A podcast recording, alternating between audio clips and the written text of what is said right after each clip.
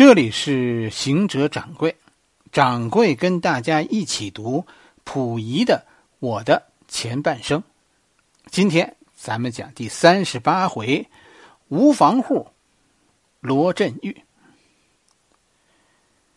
罗振玉啊，我觉得真的很难给他下个定义，是吧？因为这个很复杂啊，看你从哪个角度来说。如果你从溥仪这个这个角度，从溥仪的视角看，我觉得不管溥仪怎么说罗振玉，啊，他心里其实应该认为罗振玉这个人啊可圈可点。溥仪在书里是这样写的，掌柜给大家读一读，是吧？这一段可能比较长啊，但是溥仪对罗振玉生平的介绍，我觉得还是写的蛮好。啊，就省得咱们再写了。书里是这么说的：罗振玉到宫里来的时候，五十出头不多，中高个，戴一副金丝近视镜，当我面就摘下来不戴，下巴上有一缕黄白山羊胡子，脑后垂着一条白色的辫子。我在宫里时，他总是啊刨。袍补齐全，我出宫后，哎，他总穿一件大金式的马褂，短肥的袖口露出一截窄袍袖，一口绍兴官话，说话行路慢条斯理，节奏缓慢。他在清末做过学部参事，乃是原学部侍郎宝熙的旧部。本来是和我接不上来，我结婚后，由生允的推荐，啊，也由于他的考古学的名气，我接受了陈宝琛的建议，留作南书房行走，请他参加了对宫中古籍器的鉴定。和他前后不多的不多时间来的当时的名学者啊，有他的姻亲王国维。啊，以及以及修元史闻名的柯绍敏、陈宝琛认为呢，南书房有了这些人，颇为清史天才。当然，罗振玉在复辟活动方面的名气，比他在学术上的名气更受到我的注意。他在辛亥革命那年东渡。在日本当了十年狱工，考古写书，啊，自名秋亭老民。生允和善琪到日本活动，寻求复辟支援时，和他搅在了一起，结了缘。后来生允灰了心，到青岛住了一阵以后，跑到天津日本租界当狱工。善琪呢，善琪定居在旅顺大连。受到日本人的豢养，罗振玉比他们都活跃。他一九一九年回国，先住在天津，结交日本人。后来在大连码头开设了一个叫墨元堂的古玩古玩铺，一边走私贩卖古玩字画，一边继续和日本人拉拉扯扯，广泛寻求复辟的同情者。罗振玉在古玩字画、金石甲骨文方面的骗钱行径，那是由来已久的。他出自浙江上虞县一个旧式书商之家，成年后在江西一个裘姓巨绅，哎，家里教书。这名巨绅呢是个藏书家。罗振玉任西席的第三年，东翁突然去世。啊，西席就是老师，东翁就是东家。他利用女东家的无知，一方面装作十分哀痛的样子，拒绝接受一年的束修，束修就是工资，是吧？而用而用以充作奠仪。另外一方面呢，愿意说留下东家的几样旧书和字画作为纪念。女东家认为这位先生心眼太好了。啊，就请他自己到藏书楼任意挑选。于是，这位书古世子就精选了几筐纪念品，内有百余卷唐人写经，啊，五百多件唐宋元明的字画，满载而归。在这个基础上，他由刻《三字经》百家姓的书铺，变成了古玩字画商，生意越做越好，古玩字画的鉴赏家的名气也越来越大。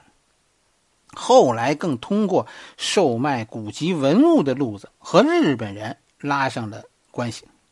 他在日本那些年，靠日本书商关系结交了一批朝野名流，有很多日本人把他看成中国古文物学术的权威，啊，常拿字画请他来鉴定，他便刻了一些罗振玉鉴定啊、罗振玉审定的图章，啊，日本古书画商、古玩商。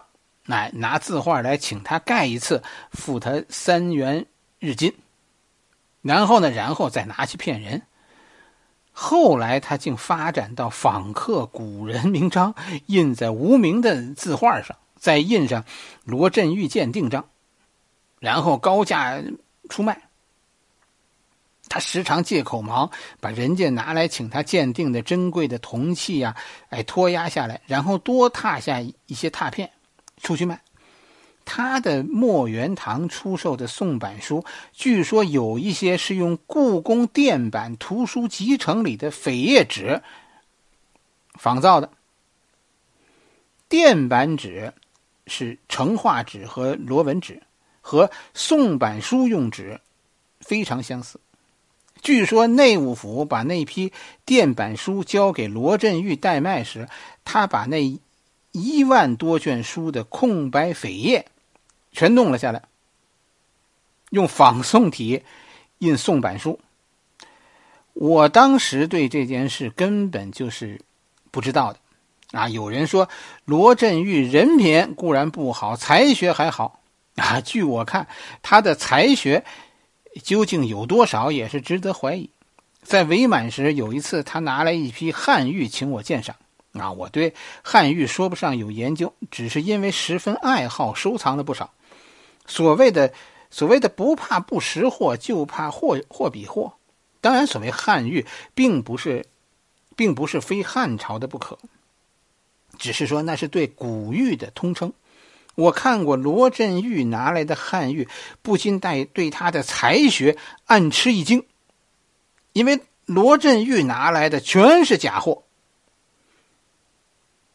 罗振玉并不经常到宫里来，是吧？他的姻亲王国维替他当值，经常告诉他，啊，当他不在的时候，宫里发生的许多事情。王国维对他如此服服帖帖，最大的原因是这位老实人总觉得欠罗振玉的情，而罗振玉呢，哎，也自恃这一点，对王国维颇能指挥自如，指挥如意。我后来才知道，罗振玉的学者名气很多，也和他们这种特殊瓜葛有关。王国维求学时代十分清苦，受过罗振玉的帮助。王国维后来在日本的几年研究生活是靠和罗振玉在一起过的。王国维为了报答这份恩情，最初的几部著作都以罗振玉的名字父子问世。罗振玉后来在日本出版轰动一时的《殷墟书契》，其实也是窃据了王国维甲骨文的研究成果。罗王二家后来做了亲家，按说呢，王国维的债务就可以不提了。其实不然，罗振玉并不因此忘掉了他付出过的代价。而且王国维因他的推荐已接近天颜，也算作欠他的情分，所以王国维处处要听他的吩咐。我到了天津，王国维就任清华清华大学啊文教授之后，国文教授之后，不知是由于一件什么事引的头啊，罗振玉竟然向他追起债来。后来不知又用了什么手手段，再三去逼迫王国维，逼得这位又穷又要面子的王国维，在走投无路的情况下，于一九二七年六月二日跳进昆明湖自尽。啊，这就是书里这一段。溥仪，溥仪说罗振玉。这么看来，溥仪好像不太喜欢罗振玉啊。啊，不是这样。溥仪喜欢的人呢，在自传里通常都会骂，因为什么？好多人啊是替溥仪办事儿的，而他们所办的那些事儿，溥仪是不承认的。你明白吗？就是用这种办法，就说和这些人通过骂他们，和这些人划清界限。